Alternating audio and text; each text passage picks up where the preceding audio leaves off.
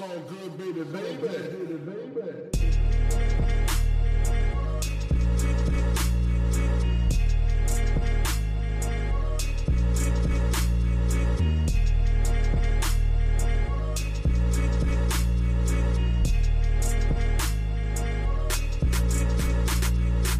Hallo zusammen, mein Name ist Jan Wehn und ihr habt eine neue Folge vom All Good Podcast. Für diese Ausgabe habe ich mich mit Irre unterhalten. Wir sprechen über seine musikalischen Anfänge zwischen Westberlin Maskulin, Snagger und Pillard und Feuer über Deutschland. Außerdem geht's auch um die Arbeiten an seinem Debütalbum Irre aus dem Jahr 2018. Wir sprechen über das dazugehörige Cover und darüber, was sich aus dem Album ergeben hat. Aber es geht natürlich auch um das neue Album Feinstaub, um Reimketten, und Irre erklärt, warum er, wenn er draußen unterwegs ist, eigentlich immer ein Aufnahmegerät laufen lässt. Wenn ihr Lust habt, All Good oder die redaktionelle Arbeit zu unterstützen, dann freuen wir uns darüber sehr. Ihr findet die entsprechenden Links unten in der Beschreibung. Jetzt aber erstmal viel Spaß mit der neuen Folge. Die erste Frage, die ich natürlich stellen muss, äh, die Leute sehen das zwar nicht, ich habe es aber gerade eben schon gesehen. Und zwar hast du einen riesengroßen Adam Sandler Pappaufsteller in deiner Zimmerecke stehen. Was ist da los? Äh, ich muss dazu sagen, der wurde mir natürlich geschenkt, also den habe ich mir nicht selber gekauft. Äh, aber ich bin auch ein sehr, sehr, sehr großer Adam Sandler-Fan und deswegen, das wird mir auch sehr oft unter die Nase gerieben. Du, hast auch ein WhatsApp-Anzeige-Profilbild, auf dem Adam Sandler zu sehen ist. Ja, Ja, tatsächlich. Jetzt klingt es sehr obsessiv auf jeden Fall. Aber also warum ausgerechnet Adam Sandler? Ich, ich bin irgendwie damit aufgewachsen, würde ich sagen. Ich habe die, ich hab die Filme richtig geliebt. Also schon die frühen Sachen, so Happy Madison und was weiß ich. Äh, ja, Billy Madison und Happy Gilmore. Das, äh, die Produktionsfirma heißt ja so nur Happy Madison. Das ist ja so ein Mix aus, aus den beiden Filmen. Äh, und ich kannst mir viel erzählen. ich weiß, ich weiß auch nicht. Ich habe da, ich habe da so ein Fable für und äh, ziehe mir auch tatsächlich alles immer noch rein, auch wenn es manchmal sehr hart ist und äh, es manchmal auch zwei Anlaufe bedarf, so ne? Okay. Äh, auf Deutsch oder auf Englisch?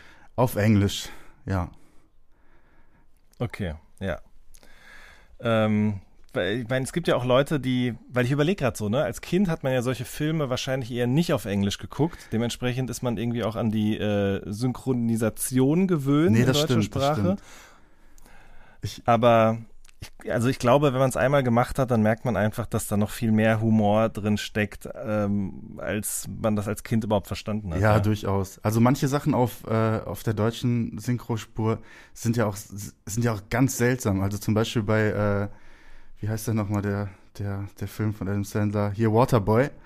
Das spricht halt irgendwie Mola Adebisi, Adam Sandler, und das ist ganz, ganz äh, seltsam, wenn man sich das auf Deutsch anguckt.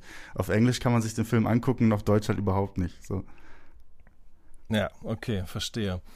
Ähm, eigentlich wollte ich mit was ganz anderem beginnen, aber als ich das jetzt gerade gesehen habe, musste ich halt kurz darauf äh, zu sprechen kommen. Steilvorlage. Äh, ich wollte auf einen ich wollte auf einen Tweet zu sprechen kommen, den ich bei der Recherche gefunden habe.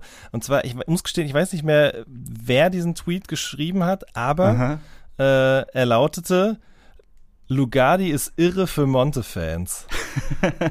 ja, ich kann, mich, ich kann mich an diesen Tweet erinnern. Und ich weiß auch nicht genau, was der Verfasser damit meinte. Aber ich fand es auch irgendwie super Ja, ich lustig. nämlich auch nicht. Nee, ich, Auf jeden Fall. ich habe auch lange witzig, gerätselt. aber also ich habe habe keine Ahnung. ich hab den natürlich gelesen, also der ist nicht an mir vorbeigegangen. Aber ich, ich weiß bis heute nicht genau, was, äh, was der Verfasser damit meinte. Aber ich fand es irgendwie lustig. Okay, crazy. Ja, ich habe mich auch gefragt und ein bisschen gerätselt, ehrlich gesagt. Äh, verfolgst du Monte denn, ehrlich gesagt? Nicht so wirklich. Also ich habe ein paar Freunde, die äh, sind da ganz tief in diesem Game drin irgendwie und äh, ich habe jetzt auch nichts gegen den. Das, aber irgendwie äh, ist das noch nicht so zu mir übergeschwappt, dass ich es irgendwie sehr, sehr interessant finde. Okay, also wenn dann eher Lugardi. Ja, finde ich schon besser als Monta auf jeden Fall. Ähm, wir, wir haben gerade im Vorgespräch schon kurz darüber gesprochen, du, aber du behältst dich manchmal schon in diesem YouTube-Kosmos auf oder in diesem YouTuber-Kosmos, sag ich mal. Das sind immer so ganz, ganz kurze Phasen, in denen ich das einfach so richtig aufsauge. Und dann ist es mir aber auch immer schnell viel zu viel und dann lasse ich es auch wieder sein. Aber ich habe immer diese kurzen, ganz, ganz kurzen, intensiven Phasen, wo ich mich richtig kaputt mache und mich tot beschäftige mit so Sachen. Und äh, das ist aber glücklicherweise immer sehr schnell vorbei.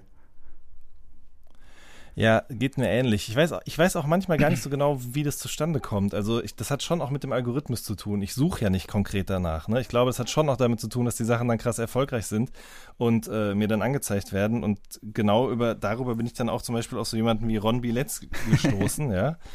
Ja, ähm, geht mir ähnlich. Also ich habe auch, glaube ich, ich glaube, da bin ich auf TikTok auf ihn gestoßen irgendwie, weil äh, weil der so unglaublich, aber ich habe auch ziemlich viel Sauf-Content bei TikTok irgendwie, der mir reingespült wird. Ich glaube, das ist irgendwie, weiß ich auch nicht, warum das so bei mir ankommt. Aber äh, ja, und da, da kam der irgendwie bei mir an und dann fand ich es tatsächlich so interessant, dass ich mir auf YouTube alles reingezogen habe und äh, es auch tatsächlich nicht bereut habe. So. Ja, es ist schon, also ich merke auf jeden Fall, wo sozusagen mein Softspot liegt, dass ich das dann auch wieder sehr interessant finde, genau wie viele andere Dinge. Das ist so, das sind so eigene Charaktere, das ist eine eigene Welt mit einer eigenen Sprache. Ähm, ich meine, also ganz dumm gesagt, ist es so ähnlich wie Rap, ja? Ja. Nur eben mit doch. Tornados. Oder wie so ein, wie so ein Marvel-Universum irgendwie. genau, richtig. Wie ein Marvel-Universum in LA, jetzt gerade zumindest. Ja. Ähm, aber weil, weil du jetzt gerade TikTok angesprochen hast, ähm, wie, was würdest du sagen, wie viele Stunden oder wie viele Minuten am Tag hängst du auf der App rum? Das ist eine sehr gute Frage. Das müsste ich wahrscheinlich mal gucken. Das kann man doch immer in den Einstellungen gucken, oder? Äh, also wenn ich glaube, wenn ja. ich tippen müsste, dann äh, es ist nicht mehr so so exzessiv, wie es mal war, aber bestimmt noch eine Stunde oder so am Tag. Mhm.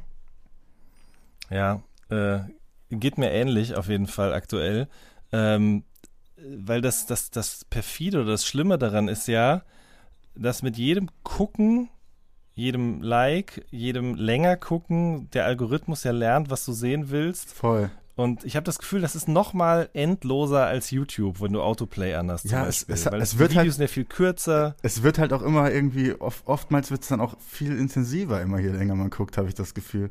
Als ob, als ob einem irgendwie die leichten Videos am Anfang reingespült werden und dann geht so richtig in die, in die Härte rein, so dass, dass es irgendwie nur noch weird wird und äh, dann kann man auch oft gar nicht aufhören. Also manchmal penne ich auch mit dem Handy in der Hand ein, muss ich zugeben.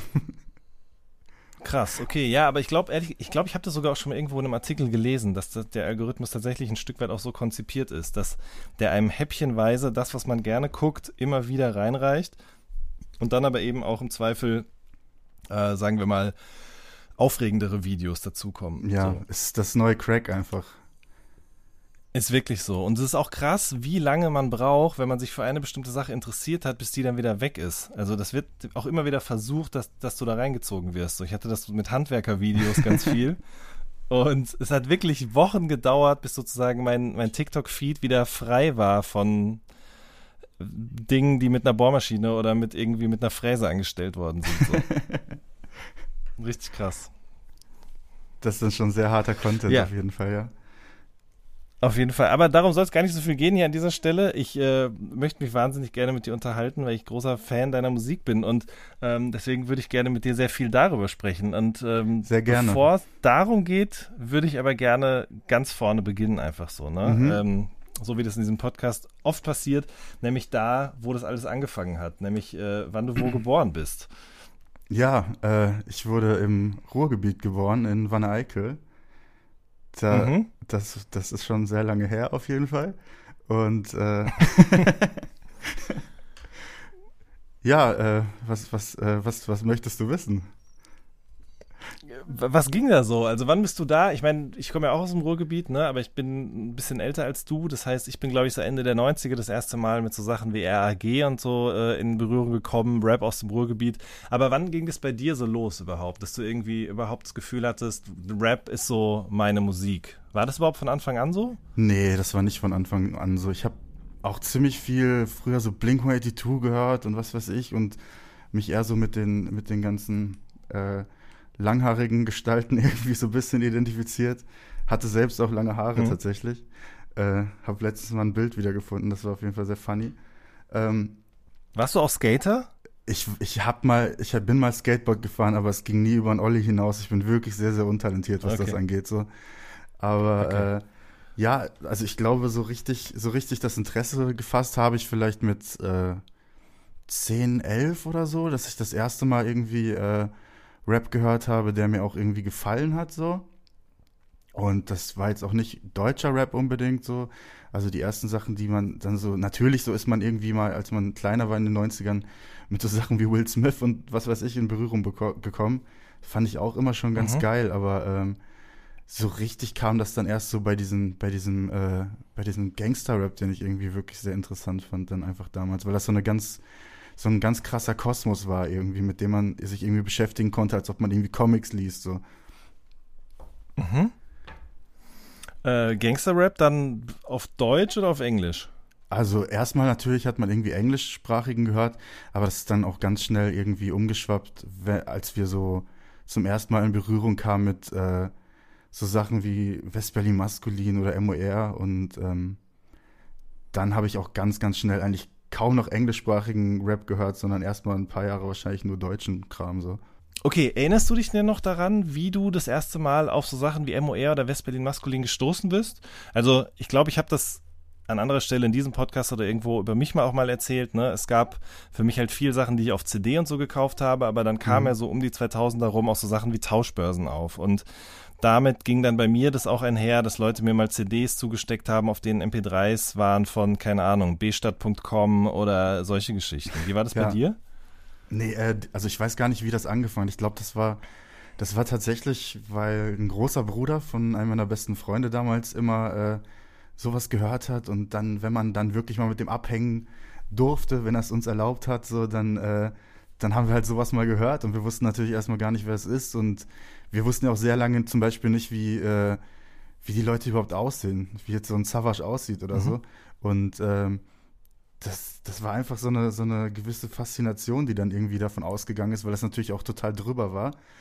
Und ich glaube, so mhm. kennen und lieben gelernt habe ich tatsächlich dann bei meinen, ähm, bei meinen ersten, äh, bei, bei, beim ersten Mal, wo man dann halt so äh, wirklich da saß und zum ersten Mal irgendwie einen Joint geraucht hat und äh, dann lief halt diese Musik und hat sich mehr damit auseinandergesetzt, ne? Musste ich so 13 gewesen sein, dass, dass das halt wirklich so um mich geschehen war. Mhm. Und äh, hast du damals dann nur die Musik gehört oder lief das auch über Medien, dass du gesagt hast, ich habe die Juice gelesen zum Beispiel oder so Sachen? Ja, äh, tatsächlich habe ich äh, schon relativ früh, also als ich dann gedacht habe, hey, das ist was, was mich interessiert, ich, ich möchte damit mehr eintauchen und die ganze Kultur irgendwie auch so äh, einfangen, so, da habe ich schon angefangen, mir die Backspin zu kaufen und die Juice und ähm, natürlich auch, also früher gab es ja auch so sehr krasse Fanseiten, wie du schon B-Stadt erwähnt hast, so, wo man sich die ganzen äh, Fernsehauftritte, die es damals zum ersten Mal gab und so von den Leuten runterladen konnte und äh, auch die ganzen mhm. Musikvideos halt, die natürlich nirgendwo äh, gelaufen sind früher, so auf den gängigen Portalen und äh, ja. das habe ich auch, also wie gesagt, da habe ich auch alles runtergeladen und mir alles reingezogen und fand das immer super spannend.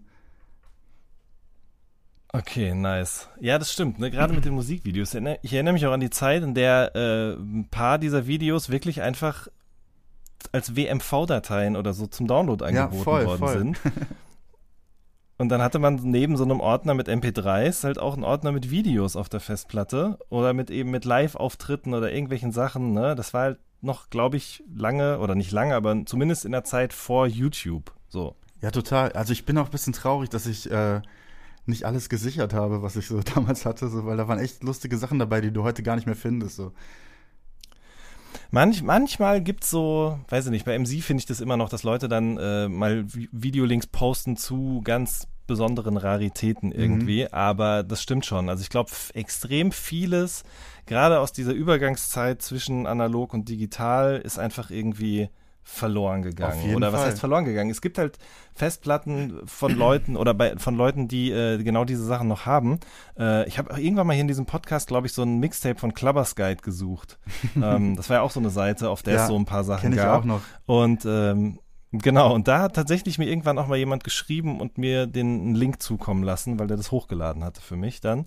Ähm, das ist so ein bisschen wie bei, bei, das letzte Mal, dass sowas wieder passiert ist, oder wo ich das persönlich mitbekommen habe, war, als Moneyboy seinen YouTube-Kanal gelöscht hat. Ja, stimmt. Das war schon ein einschneidender Schnitt auf jeden Fall, so, ne? es Eben, war alles weil ich glaube, du gehst halt immer davon aus, dass es alles noch da ist und da sein wird, wann immer du es dir angucken willst. Und dann äh, hat er es auf einmal in den Kopf gekriegt, seinen Namen geändert und dann war es alles weg. Und Die äh, Sorge, ich glaube, die Sorge habe ich ja tatsächlich jetzt auch mittlerweile, weil halt Musik überwiegend digital irgendwie äh, veröffentlicht wird. Und äh, Mhm. wenn ein Label ja irgendwann sagt, so, hm, okay, nehmen wir runter, dann ist es weg. So. Ja, eben. Und ich meine, ich kann jetzt nur für mich sprechen, ne? Klar bekomme ich ab und an auch mal Promo-Alben oder Promo-Version von Alben als MP3s noch Mhm. zugeschickt. Aber, also ich würde sagen, 90 Prozent der Sachen, die kriege ich als Streams, die speichere ich nicht. Ja. Und auch die Spotify oder iTunes Sachen oder so, die speichere ich ja auch nicht. Also klar, die save ich mir als Playlist oder so, aber die werden niemals in irgendeiner Dateiform auf meinem Computer liegen und ich werde dann auf die zugreifen können, so. Ist eigentlich schon sehr unsicher, wenn man was eigentlich voll gern hat, ne? Total, auf jeden Fall. Das ist auch, auch, ich habe ja meine komplette Sammlung auch aufgelöst. So alles, was ich hatte an CDs und Tapes irgendwie nach und nach verkauft, weil ich irgendwie, da, da hatte ich Mary Kondo gelesen und dachte so, okay, ich muss mich jetzt von all diesen Dingen trennen. Ähm, So weit bin ich noch nicht. Also ich ich, bereue, noch, ich, ich, bin, ich bin da so ein kleiner äh, Tonträger-Messi, glaube ich. Ich habe noch so wilde Geschichten, die ich, also Sachen, die ich auch wirklich richtig schlecht finde und die kann ich auch nicht wegwerfen. Ich habe das alles noch irgendwie in Paketen verstaut, so. Ja, ich verstehe es auch, weil ich bereue das auch mittlerweile. Also es ist nicht so, dass ich dem jetzt hin und Nacht weine jeden Tag, aber manchmal denke ich so, eigentlich wäre es schon ganz schön gewesen. Ja, Weil ich habe ja auch, ich habe auch viele Kataloge und so bestellt oder damals auch direkt bei Eimsbusch oder was auch immer T-Shirts bestellt. Da gab es immer Sticker dazu. Bei 3P gab es damals immer noch so Kassetten, auf denen ähm, Snippets drauf waren von neuen Alben. Das habe ich alles irgendwann einfach mal weggegeben. Das ist schon ein großer Fundus, sagen wir mal so, an Hip-Hop-Memorabilia. Ähm, aber ehrlich gesagt, der Einzige, der mir einfällt, der sowas noch hat heute, ist äh, Kolja von der Antilopen-Gang. Der ist auf jeden Fall sehr gut sortiert, was sowas angeht. ja ich, also ich, ich, bin, Ja. ich bin nicht so sortiert, aber ich habe, glaube ich, auch noch sehr, sehr viele Schätze rumliegen, die ich so ein- einmal im Jahr irgendwie ein bisschen durchgehe und in Erinnerung schwelge. Aber das war's dann auch irgendwie, ne? Und allein dafür, finde ich, lohnt sich's aber schon. Oder da reicht's irgendwie auch, dass man damit einen kompletten Schrank vollgestopft hat oder zumindest eine Regalreihe, wie auch immer. Damit umziehen ist halt immer Ähm, scheiße. Richtig, du darfst einfach nicht mehr so viel umziehen. Oder ja, das ist eigentlich der, die einzige Möglichkeit, die einen davor bewahrt. Oder ich hätte nicht umziehen dürfen. Das ist es, glaube ich, einfach, ne? Ja. Und ich hätte nicht Mary Kondo lesen dürfen. Dann lasse ich das mal lieber. Ja, auf jeden Fall. Ähm, okay, also du bist sozusagen so Westberliner Battle Rap oder von Blink 182 zu Westberliner Battle Rap hin ähm, und da dann auch lange Zeit geblieben. Also kann man schon sagen, dass sozusagen das der deutsch-rap-sprachige Rap war, den du dann in erster Linie gehört hast. Ja, ich habe das schon sehr geliebt irgendwie. Also klar, da kamen auch immer wieder dann Leute dazu. Man hat ja auch die Leute dann irgendwie aus dem jeweiligen Dunstkreis dann von denen gehört so und sich damit auseinandergesetzt. Und dann kam ja auch noch irgendwie, ist ja schon ein kleiner Zeitsprung, aber als so der ganze, der neue Pod kam quasi, also hier Snagger und Pillard und was weiß ich, Brenner Desaster, die ganzen Kandidaten, die da aufkamen, das fand ich halt auch irgendwie super spannend und so ist das alles immer so größer geworden. Aber im Großen und Ganzen habe ich mich schon wirklich, wirklich, glaube ich, sehr, sehr lange in diesem Genre irgendwie aufgehalten, in diesem prolligen. Mhm. Mhm. Ich ja auch, aber ich muss auch sagen, als dann, sagen wir mal, dieser, wie du gerade gesagt hast, neue Pod kam, das äh, hat dann mein Interesse schon so ein bisschen verlagert, wieder in die Richtung, aus der ich dann ursprünglich ja auch gekommen bin. Mhm. Also, wie du gerade gesagt hast, ne? Snagger Pillard, Brenner Disaster, Manuelsen, ähm, 45ers, ich weiß nicht, kennst du die Yes, auch noch? Didi Kusch und so. Ganz genau, richtig. Didi Kusch, ich weiß leider nicht mehr, wie der andere heißt. Er gerade auch verzeiht nicht es drauf. Ah, Ähm, aber die, Die- habe ich zum Beispiel damals auch über das. Bitte? ich habe letztens mal wieder einen TikTok von diesem Battle gesehen bei Feuer über Deutschland tatsächlich. Da musste ich dann wieder mal an die denken so. Und äh, das, das, äh, das flammt so alle paar Jahre mal wieder auf, dass Feuer über Deutschland irgendwie so zurückkommt. Und das finde ich irgendwie super lustig. Total. Es ist auf jeden Fall ein gutes Zeitdokument. Ich glaube, viele Rapper würden das gerne auch äh, verbannen in die ewigen Oh Jagdgründe. ja, oh ja, da sind, da sind ja Ähm, auch viele dabei, die heute äh, halt Rang und Namen haben und äh, Ja, total, die auf sollten, jeden Fall. die sollten also, da auf jeden Ahnung. Fall lustig drauf zurückblicken, glaube ich. Also irgendwie war es ja auch geil dabei gewesen zu sein, glaube ich, ne? Eben, ich denke mir, das ist halt einfach die Zeit gewesen und ja, da hat man halt so geredet, sich so gekleidet und seine Punchlines oder Texte so aufgebaut, aber ich finde es, ähm, einfach ein schönes Zeitdokument eben auch auf eine Art und Weise. Total. Ähm, auch voll roh. Einfach komplett äh, ohne Filter irgendwie. Ja. Genau, richtig. Und das ist, glaube ich, auch, das war auch nur zu dem Zeitpunkt möglich, in dem deutschsprachiger Rap in diesem komischen Vakuum war. So, ne? Nach diesem ersten großen Erfolgen, Ende der 90er, Anfang 2000er, dann äh, Gangster-Rap, äh, Takeover und dann lange überhaupt nichts. Ich glaube, nur in dieser Zeit sind solche Sachen überhaupt irgendwie so möglich gewesen. Das stimmt. Weil die Leute sich auch nicht ähm, über sich so sehr über ihre, ihr, ihr, ihre Rolle oder ihr Wirken oder wie auch immer oder ihre Strahlkraft bewusst gewesen sind. Vielleicht, weil es alles innerhalb dieser Szene so stattgefunden hat, ja. Das war ja auch eigentlich gar nicht so ein riesiges Zeitfenster eigentlich, wenn man da mal so zurückdenkt. So. Aber irgendwie, Mm-mm. irgendwie wirkt es jetzt im Nachhinein viel, viel äh, länger und intensiver, als es eigentlich war, glaube ich. Das, ich glaube, es stimmt. Drei, drei Teile von Feuer über Deutschland gab's, also dementsprechend drei Jahre, aber ich glaube, so richtig intensiv, diese, diese, diese Dipset Battle Rap auf Deutsch-Phase, die ging ja viel kürzer. Das Auf jeden Jahr Fall. oder so wahrscheinlich maximal, ne? Da kamen aber auch viele Classics raus, auf jeden Fall, muss man sagen. Definitiv. Hm. 45ers habe ich damals zum Beispiel über das Sentino Forum kennengelernt. Also die haben Mhm. da ihren Mixtape gepostet und darüber habe ich davon dann erfahren irgendwie. Ähm, aber der Rest, das habe ich glaube ich schon so direkt aus nächster Nähe mitbekommen, weil Snagger Pillard dann bei Deluxe waren, dann bei 3P, äh, äh, dann irgendwie ihr eigenes Ding gemacht haben, so. Oder nee, rumgedreht, erst bei 3P, dann bei Sammy. Genau, genau. Ähm, aber ja, das war einfach, ich glaube, das habe ich dir auch schon im anderen Gespräch schon mal gesagt, ne? Manuelsen meinte auch mal hier in diesem Podcast so, dass das eigentlich die allerbeste Zeit für ihn gewesen ist. Und ich glaube ihm das auch auf eine gewisse Weise, weil das einfach überhaupt nichts mit dem zu tun hatte, was Rap heute ist. Ja, das war, glaube ich, auch einfach eine, eine un unbeschwertere Zeit, weil, weil das halt wirklich noch äh, so eine kleinere Nische war, ne? Die, die Leute konnten, Ja. konnten halt irgendwie komplett frei drehen mit ihren Leuten und äh, das stand halt einfach nicht so im Fokus. Also auch wenn du jetzt mal was Falsches von dir gegeben hast, ist es, glaube ich, nicht so gewichtet worden, als wenn du es heute tust. Ähm, okay, das heißt, du hast all diese Sachen gehört, äh, gefeiert ähm, und zu Hause im 5XL-Shirt vorm Spiegel Punchlines gedroppt auch. Ja, wahrscheinlich eine kurze Zeit lang auf jeden Fall. Also man, man hat, man Okay. hat sich das, man hat das schon sehr ernst genommen irgendwie, was so die kleinen Vorbilder gemacht haben, ne? Es war ja auch irgendwie funny einfach. Also irgendwie war das, äh, Rap hat einem auch eine gewisse Zeit einfach irgendwie so ein, so ein, so ein Selbstbewusstsein verliehen und einen irgendwie auch total beflügelt durch das, was die da gesagt haben. Das war einfach alles so komplett äh, unbeschwert und hat sich auch komplett leicht angefühlt. Irgendwie so gegen alles und gleichzeitig der Coolste zu sein und was weiß ich. Das wollte man natürlich dann irgendwie auch und äh, ja, war ein Nee, voll, Lebensgefühl. das stimmt. Also, äh, ja. Ähm, ich ich glaube, also gerade auch in den letzten Jahren, wenn ich so drüber nachdenke, warum ich das eigentlich alles mache, noch so, ähm, und warum ich mich damals überhaupt für Rap entschieden habe, dann habe ich doch immer mal wieder auch diesen Gedanken gehabt, das hat schon auch damit zu tun, dass mich das Selbstbewusstsein dieser Männer, muss man ja sagen, aus heutiger Perspektive, irgendwie angezogen hat. Also das hat mh, mich beeindruckt, ich wollte das auch haben und ein Stück weit hat es ja auch funktioniert. Also ich habe dadurch einfach mehr Selbstbewusstsein bekommen. Ich habe mich cooler gefühlt. Voll, ja? voll. Ich, das, das darf man ja auch gar nicht unterschätzen. Das war einfach auch eine gewisse Magie, die da bei einem ankam, so, ne? Mhm. Total. Ähm, nur irgendwann, ja, ich, ich, weiß, ich weiß gar nicht, wie das dann genau vonstatten gegangen ist, aber irgendwann kam damit dann auch, ging damit auch so eine gewisse Erkenntnis einher, dass vielleicht auch nicht alles, was diese Männer in ihrem Selbstbewusstsein davon sich geben, ähm, vielleicht so cool ist. Absolut. Der Punkt hat uns hoffentlich alle erreicht.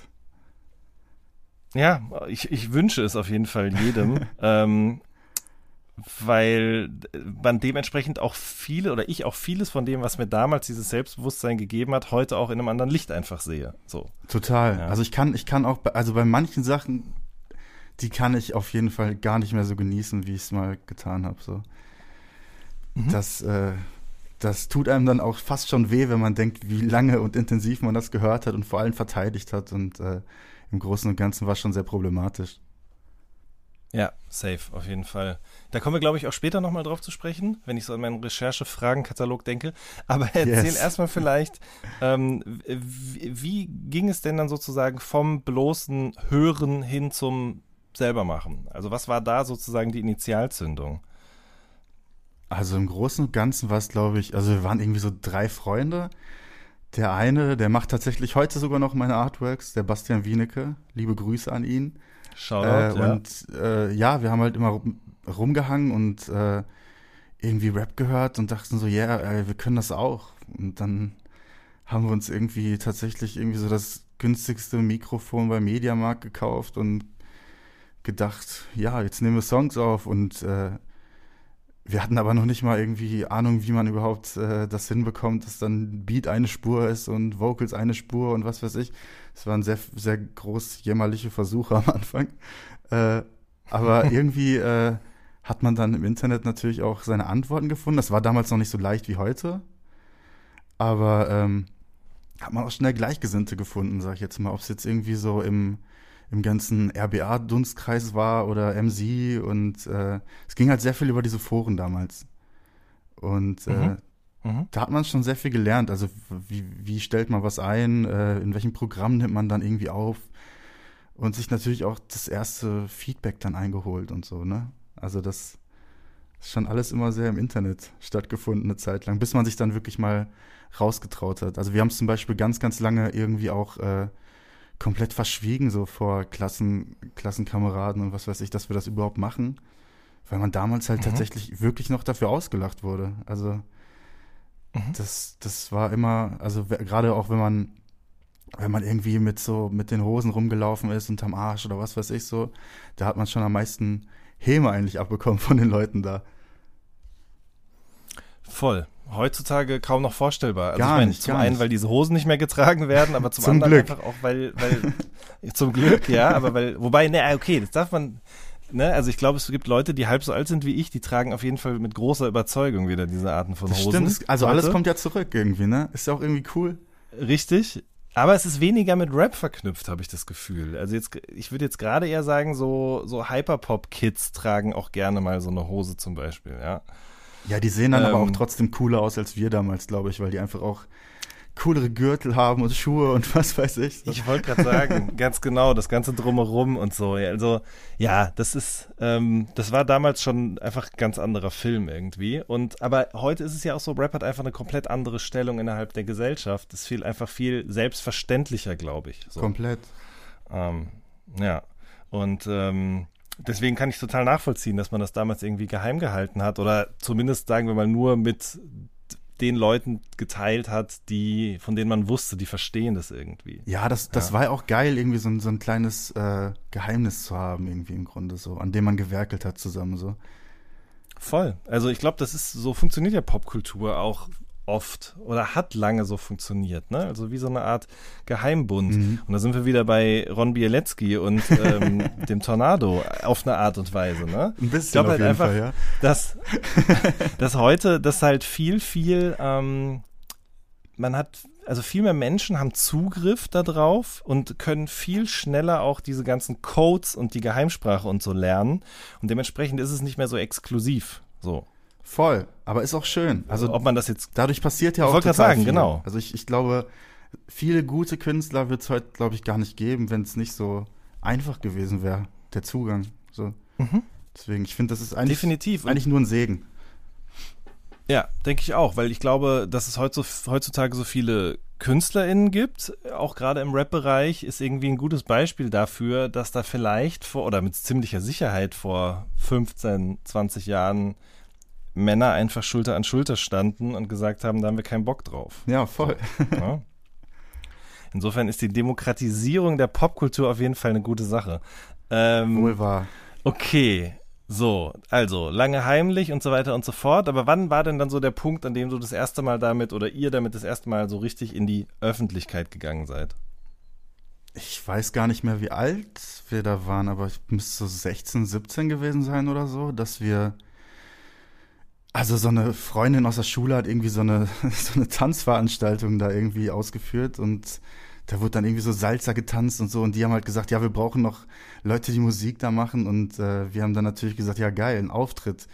Und wir haben uns dann so extra T-Shirts dafür gemacht und was weiß ich und äh, ja, dann kam der Tag und wir sind da aufgetreten und äh, es war natürlich nicht der coole Auftritt, den wir aus dem Fernsehen kannten, sondern äh, bestuhlt in der ersten Reihe Kinder, die sich die Ohren zugehalten haben. Der Sound war richtig scheiße. Ich glaube, niemand hat uns verstanden, weil das alles wirklich so total übersteuert war. Ja, und dann, das war so der erste, der erste Abstecher in die Öffentlichkeit, glaube ich. Und aber auch gleichzeitig so der größte Dämpfer, den man überhaupt kriegen kann. So. Mhm. Aber du hast trotzdem weitergemacht. Ja, auf jeden. Das äh, stand eigentlich auch nie zur Debatte. Ich, ich mache das halt, glaube ich, einfach auch viel zu gerne irgendwie. Also ich habe, ich habe, mhm. also mir ging es auch nie so richtig um, um Sachen rauszubringen oder am meisten Spaß habe ich einfach, wenn ich mich total da rein verziehe. Ich würde jetzt mal vermuten, dass auch dein erstes Album vielleicht genau so entstanden ist. Sprich, da hat niemand groß drauf geguckt, sondern du hast dir einfach Zeit, du hast einfach Musik gemacht und die dann irgendwann rausgebracht. War das so? Das war so, ja. Also ich habe auch tatsächlich sehr lange Musik gemacht und die niemandem gezeigt und geguckt, was ich überhaupt machen will und ich wollte irgendwie immer mal so ein, so ein Album machen, was ich irgendwie komplett selbst mache, so vom Mix bis, bis zur Produktion und das war so mein Ziel dabei. Da war jetzt kein großer Hintergedanke eigentlich. Ich wollte mir eigentlich nur selbst beweisen, dass ich das kann. Mhm. Und erst als ich das dann wirklich geschafft habe, so, dass ich zufrieden war, habe ich es dann auch Leuten gezeigt. So. Und das Echo war mhm. dann auf einmal ganz gut, tatsächlich. So. habe ich jetzt auch nicht unbedingt mit gerechnet. Aber Okay, da sprechen wir gleich noch drüber. Ähm, aber du sagst jetzt, da gab es eigentlich nicht so eine richtige Intention dahinter, aber also ich meine, du hättest doch auch easy dir Beats kaufen können oder Leute suchen, die vielleicht produzieren. Was war, was war der Grund? Gab es jemanden, bei dem du gesehen hast, der macht das alles selbst? Das will ich auch können? Oder? Oh, ich, also klar, das hat man auch mal gemacht, so äh, mit fremden Produzenten gearbeitet und es war auch nicht immer, nicht immer irgendwie blöd oder sonst was. Aber irgendwie hat mir das immer gefehlt, dass man alles selbst in der Hand hat. Also wenn, wenn alles, wenn alle Personen wegbrechen, dass man immer noch dieselbe Musik machen kann, die man, die man halt macht. Und das war mir irgendwie total wichtig. Deswegen wollte ich das einfach irgendwie lernen, dass ich zumindest ansatzweise produzieren kann und äh, meine Sachen auch irgendwie gut klingen lassen kann, ohne dass ich da auf jemanden zurückgreifen muss. Das heißt, über was für einen Zeitraum sind denn diese Stücke, Stücke auf dem äh, selbstbetitelten Debüt entstanden? Boah, also ich glaube, ich glaube, dass das allerälteste davon, das war bestimmt schon vielleicht Ende 2015 oder so. Mhm, okay, also, also nicht, ungefähr ich, nicht, drei Jahre dann, sozusagen. Genau, nicht, dass der Song dann die ganze Zeit rumlag oder so. Das waren vielleicht, das war vielleicht ein Textentwurf oder so, den ich dazu gemacht habe und ich habe sowieso alles immer noch mal umgeworfen, äh, anders produziert, anders eingesungen und so weiter und ja, ist schon immer ein langer Prozess gewesen, bis der Song dann letztendlich das war, was es eigentlich, was er eigentlich jetzt ist, so. Mhm. Gab es damals Einflüsse, von wo du sagst, das hat irgendwie schon dazu geführt, dass das Album heute so klingt, wie es klingt? Bestimmt. Könnte ich jetzt, glaube ich, gar nicht so runterbrechen, wer das alles war. Aber äh, irgendwie hat mich das schon äh, beflügelt, was so diese ganze jüngere Generation dann um diese ganze äh, Cloud-Rap-Ära und was weiß ich, auch wenn das jetzt so ein verschriebener Begriff ist. Aber das hat mich schon mhm. auch voll abgeholt, weil das irgendwie so total frei war und das halt so von den, von den Zwängen der, der Hip-Hop-Polizei so ein bisschen äh, gelöst war. Und äh, mhm. ich glaube, das war so das, das, was mir auch total Antrieb gegeben hat, weil das einfach mal so fresh war. Einfach wieder mhm. was Neues mhm. und äh, das hat mir dann auch gezeigt, so, ey, probier dich einfach aus, mach einfach auch, was du cool findest und gib einen Scheiß darauf, was andere sagen, so. Ja. Sehe ich total. Also ich habe das immer vermutet, aber ähm, jetzt das auch nochmal von dir zu hören, das gibt mir dann sozusagen nur die Bestätigung, dass diese Vermutung richtig war, weil ich finde, man, man hört das auf der Platte schon an den verschiedensten Stellen. Also sei es jetzt, sagen wir mal, an der mh, hm, an dem Klang deiner Stimme oder die Art und Weise, wie du sie bearbeitet hast hier und da oder dann voll, eben auch finde ich so, keine Ahnung, das Tracklisting äh, oder das Sequencing, wie man ja so schön sagt, ähm, aber auch so kleine Details in einzelnen Songs. Ähm, da ist irgendwie, wenn man das hört, hat man nicht den Eindruck, da macht jemand was, was irgendwas anderem entsprechen soll, so, sondern das ist sehr, sehr frei, wie du gerade gesagt hast. Zumindest mein Eindruck immer gewesen. Das ist Ähm, schön. Das war auch mein Anspruch auf jeden Fall. Sehr gut. Ist dir geglückt. Ähm, Dankeschön. was ist das eigentlich für ein Vocal Sample am Ende von Kaiserschnitte? Wo kommt es her, dieses Filmsample? Äh, das kommt, das kommt, boah, lass mich lügen. Ähm, ich glaube, das war aus der Serie Misfits. Aber ich mhm. bin jetzt auch nicht mehr so ganz sicher, gerade wo ich sage. Ähm, das könnte auch was anderes gewesen sein. Oder es war von Aber Dirk Gently. ich bin mir nicht sicher. Okay. Aber, Aber, ich das ich, dann so? also ich habe, ich, ich gucke mir sowieso halt immer sehr, sehr viel an und äh, nehme halt auch immer Sachen auf, die ich irgendwie äh, dann irgendwie ikonisch finde, einfach um die zu haben. Ich habe da auch so einen Ordner mit bestimmt 300 Sachen, die ich dann nie verwende, aber äh, das Mhm. hat dann mal Verwendung gefunden auf jeden Fall.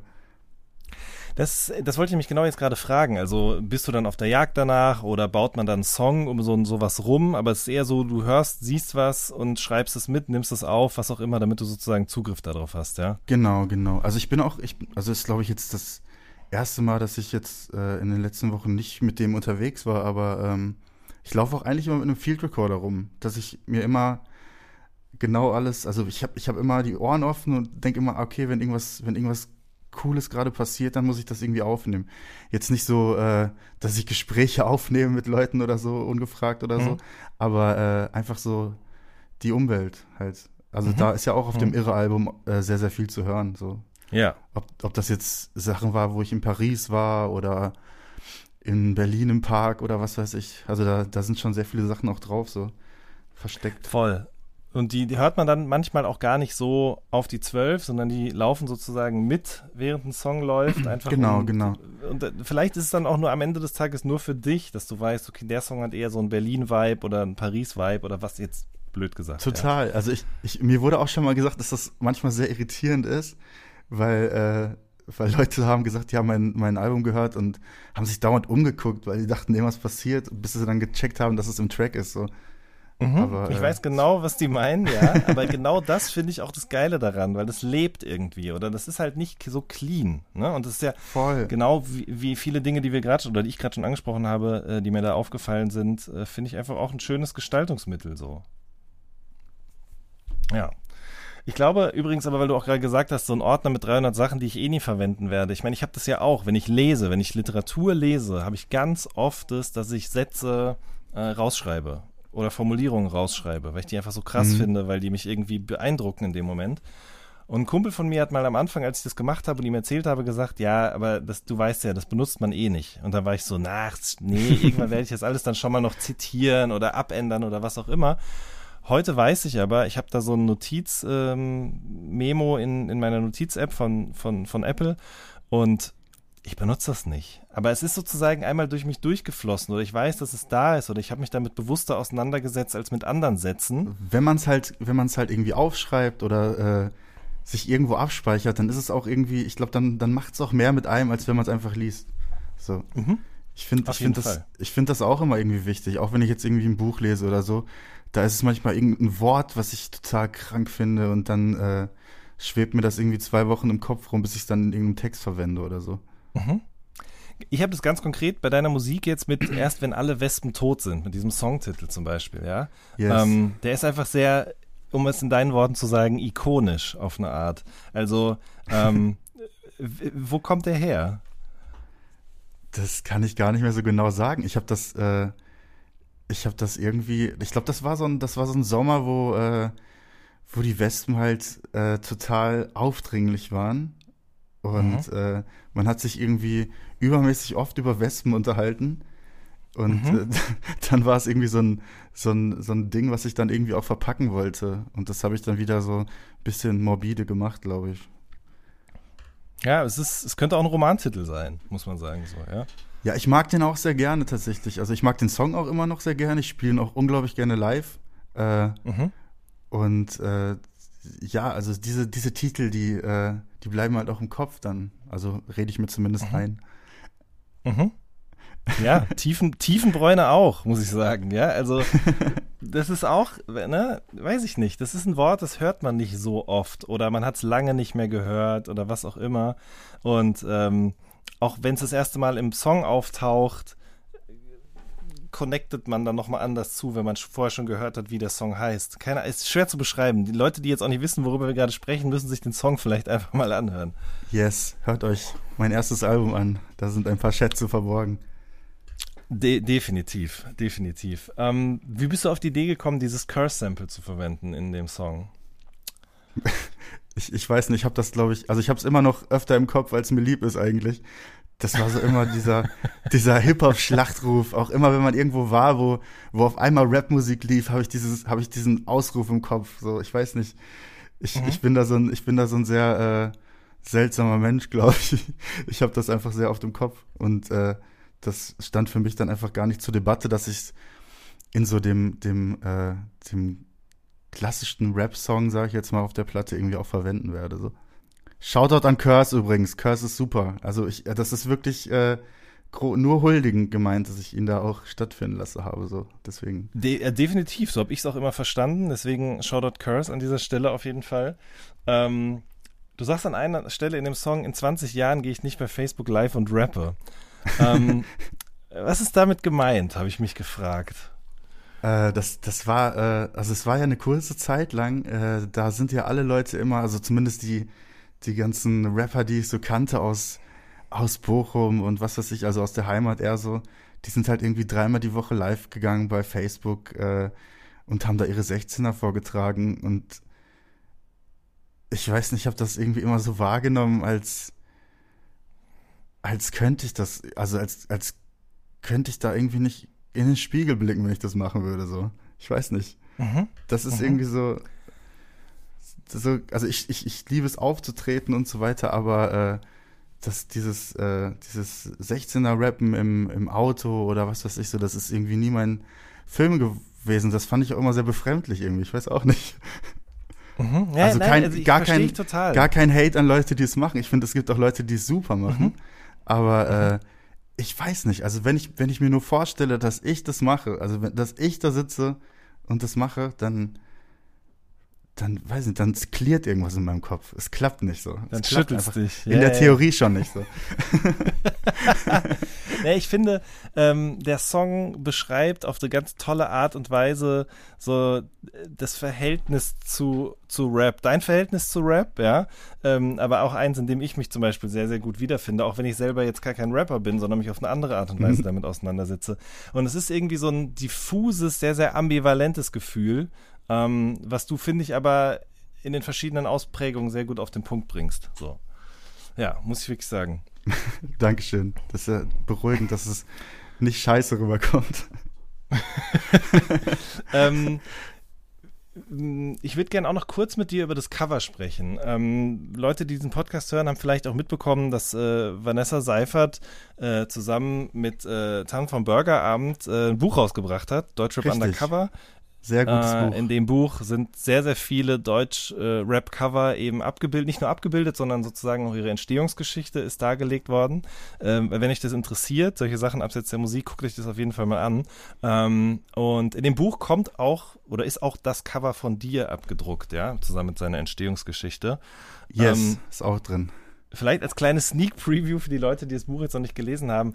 Ähm, wie ist es denn zu diesem Cover gekommen, beziehungsweise zu dieser äh, Abstrahierung mit äh, dieser Deep Dream Technologie? Das müssten wir wahrscheinlich eigentlich äh, Bastian Wienecke fragen. Mhm. Äh, äh, ich kriege das immer nicht so ganz gut auf die Reihe wie er, wenn, wenn ich darüber rede. Aber äh, alles, alles in allem wollten wir halt irgendwie diese ganze diese ganze Welt ein bisschen äh, darlegen, die, die halt dieses äh, gleichzeitig dieses dieses urbane mit dem Verträumten verbinden und äh, da da hat er halt irgendwie dann zu diesen Mitteln äh, gegriffen. Also die die äh, dieses Cover, dieses Foto davon, das haben wir mit Adam Graf gemacht zusammen. Äh, da war auch schon klar, dass dass ich eher so was schemenhaftes nehmen möchte, weil ich jetzt auch nicht fand, dass ich mich jetzt übermäßig inszenieren sollte irgendwie auf dem Cover, weil es irgendwie überhaupt auch gar nicht zu der Musik und zu dem Mindset passt, was ich da eigentlich mhm. an den Tag lege. Und äh, dann war es auch, glaube ich, äh, gar keine Frage mehr, das noch weiter zu verfremden, als wir dann letztendlich den, den Schritt gegangen sind, dass wir das re-releasen, weil es irgendwie dann noch mehr auf den Punkt war am Ende. Mhm. Ja. Ähm, aber man kann schon sagen, du hast es eben auch angedeutet, ne? Du hast es für dich gemacht über einen längeren Zeitraum und dann hat es aber auf einmal doch mehr Leute interessiert.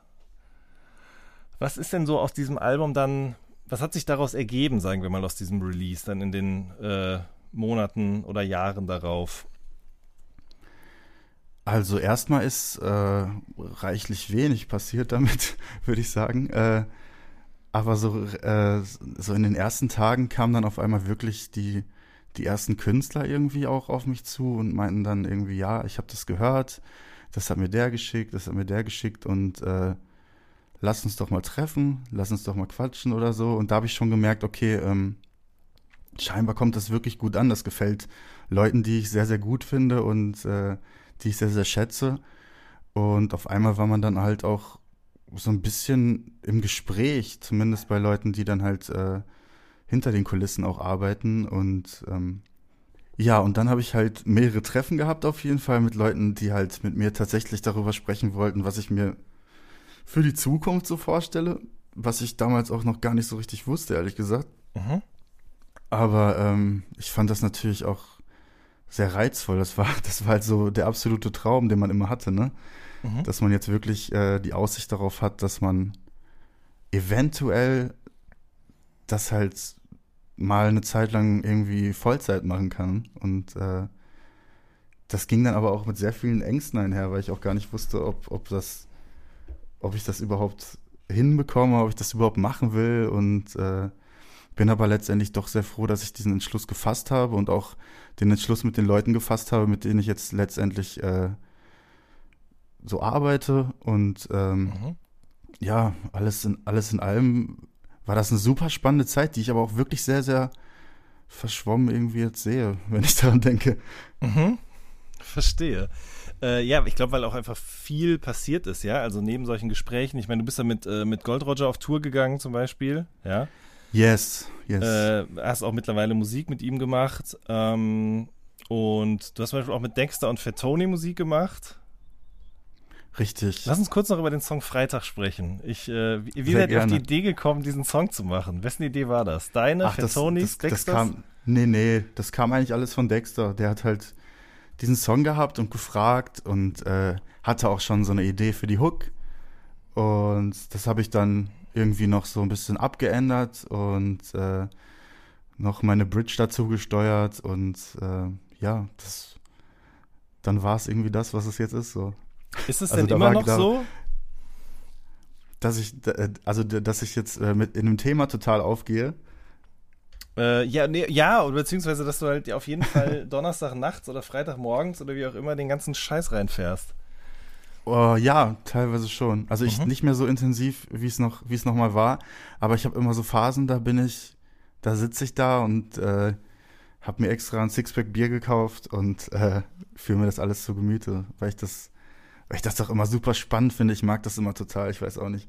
Es ist, es wird ja auch so viel Zeug released, was einfach, was einfach so Unmengen an Spaß macht, wenn man, wenn man das, wenn man das zum ersten Mal hört und äh, das ist nicht unbedingt was, was hängen bleibt, sondern einfach, es wird schon echt viel Quatsch released auch, ne? Muss man ja wirklich mal Fall. sagen. Klar. Mein Release-Radar ist auf jeden Fall eine ganz, ganz wilde Achterbahnfahrt. Meine auch, auf jeden Fall. ähm, okay, ja, so, also da, da warst du sozusagen bei den beiden, warst du, oder bei Dexter warst du auf, als Feature-Gast auf dem Album zusammen mit Fettoni. Ähm, und dann hast du ja angefangen mit Cap Kendricks zu arbeiten, beziehungsweise ihr habt euch eigentlich ja schon auf der Gold Roger Tour kennengelernt, weil er dein DJ war, ne? Wie kam das zustande? Genau, genau.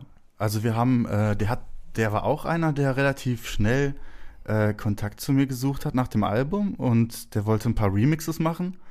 Da habe ich ihm halt irgendwie am nächsten Tag die A Cappellas geschickt und der hat auch wirklich höchstens zwei Tage gebraucht, bis er mir irgendwie sechs Remixe um die Ohren geschmissen hat. Und Mhm. äh, da war jetzt auch auf dem Re-Release, sind ja auch ein paar von den Remixen drauf.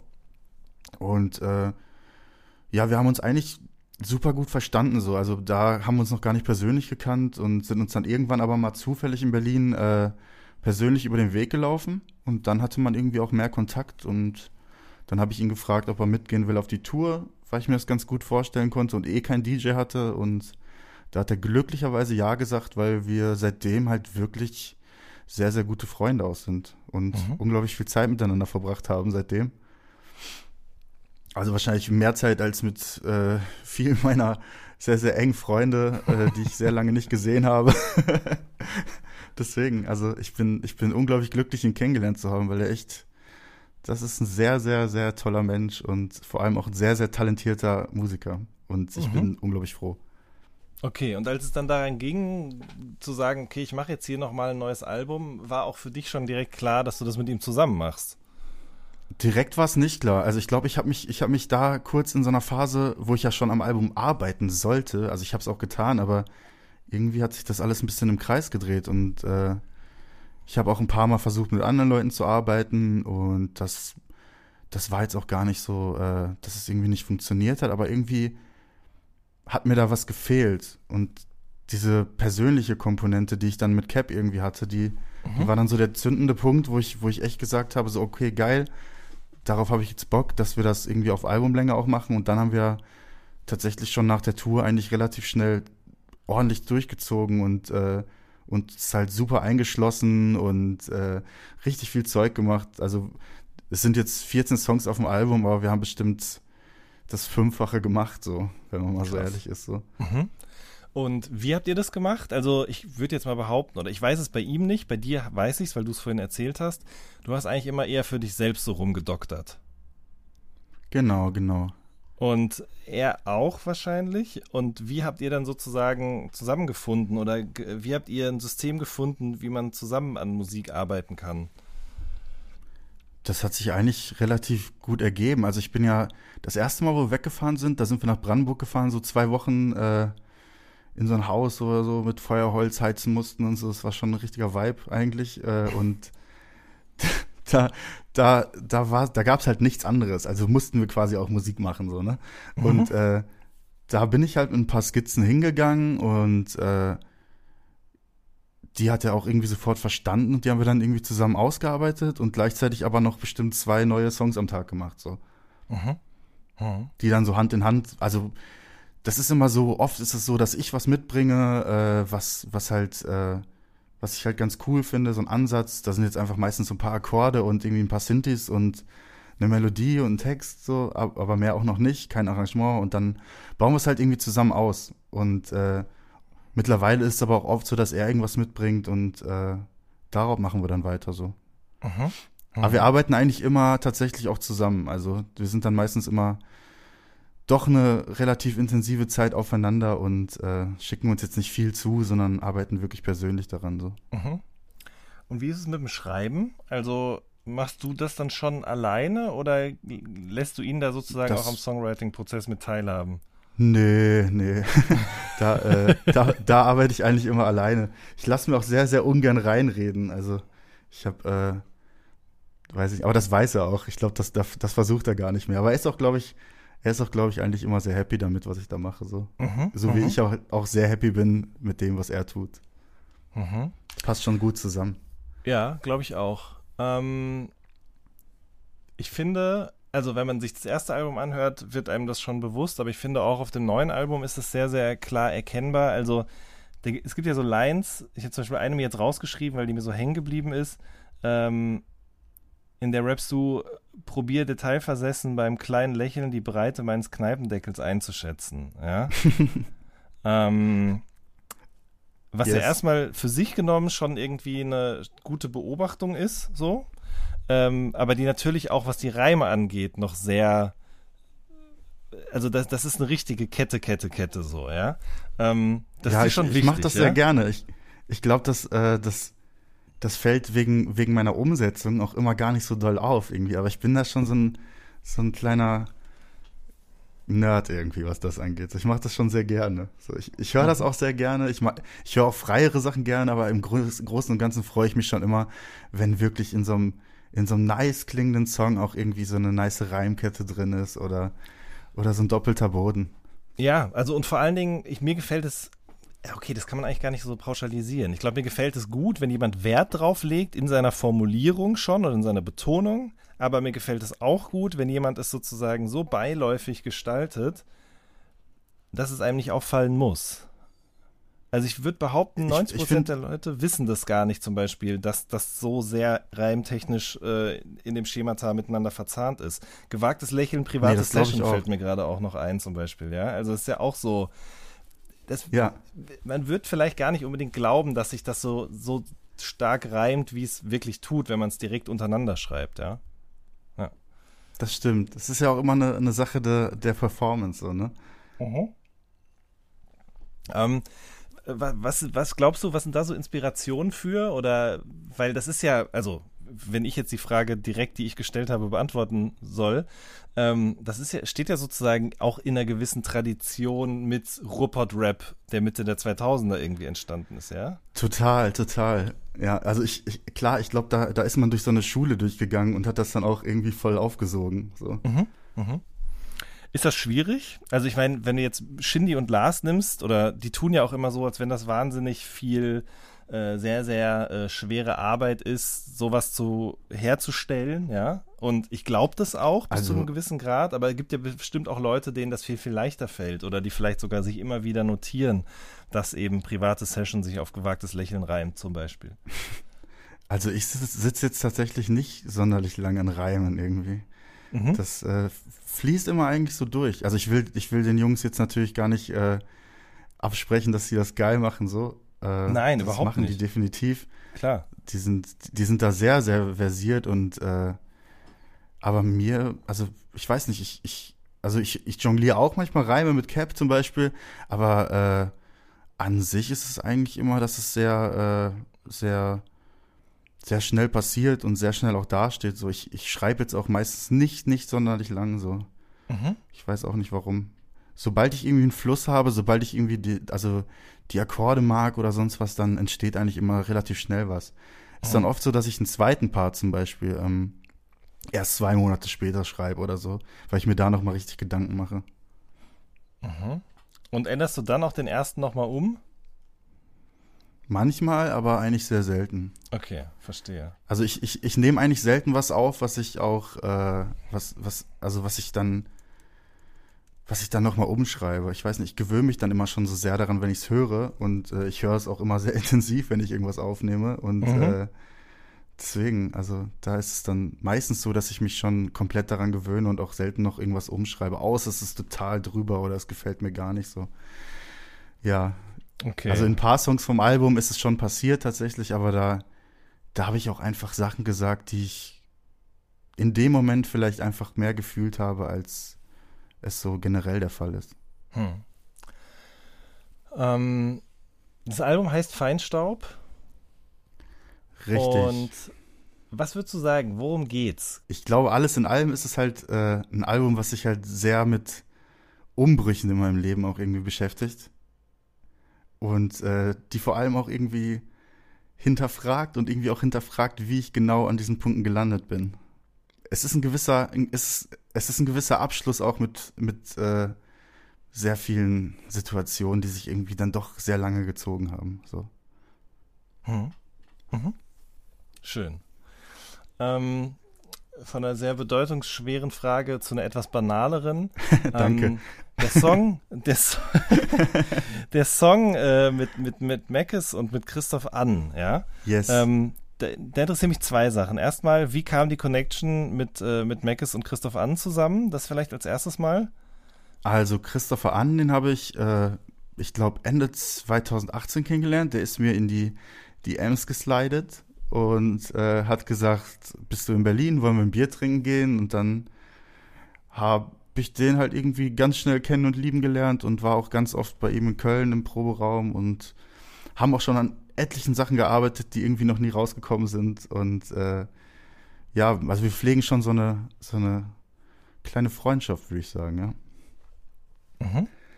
Den, den Macis, den habe ich auch übers Internet kennengelernt. Also Instagram ist tatsächlich so das größte Tool irgendwie, um Künstler kennenzulernen, habe ich so langsam das Gefühl. Äh, da habe ich ihn halt gefragt, nachdem er mir reingefolgt ist, ob er nicht Lust hat, auf äh, einen Song zu hüpfen und da war er auch down damit. Ja. Mittlerweile habe ich ihn auch schon öfter mal gesehen. Äh, und, du bist jetzt auch auf seinem äh, quasi auf naja, dem Refill, genau, kein genau, richtiges genau. neues Album, genau, richtig auf dem Pool Refill, genau. Genau. Ja. Ähm, heißt der Song eigentlich so wegen dem Roland Sound? Ja, und tatsächlich. Dem, dass der, ja. Okay. also ich, äh, wir, wir, der hatte ganz, ganz lange äh, den Arbeitstitel einfach Dienstag. Ich weiß gar nicht mehr, warum der so hieß. Und ja. äh, dann habe ich halt gedacht, so, ey, wir haben diesen Sound da drin, das passt doch super, ich nenne den einfach Dilemma. So. Mhm. Ja, und das ist aber auch wieder so eine Spielerei, finde ich, irgendwie, die so ähnlich ist wie die Sachen, über die wir vorhin schon gesprochen haben. So ähm, Moods, äh, Hintergrundgeräusche, Atmosphäre, was auch immer. Es ist einfach so kleine Detailverliebtheit, würde ich jetzt mal sagen. Ja, ich mache das, das schon, ich mach das schon sehr gern. Ich verstecke auch immer sehr gerne Sachen. Ich verstecke auch immer so ein paar Referenzen in Zeilen, die bis heute, glaube ich, noch niemand gehört hat.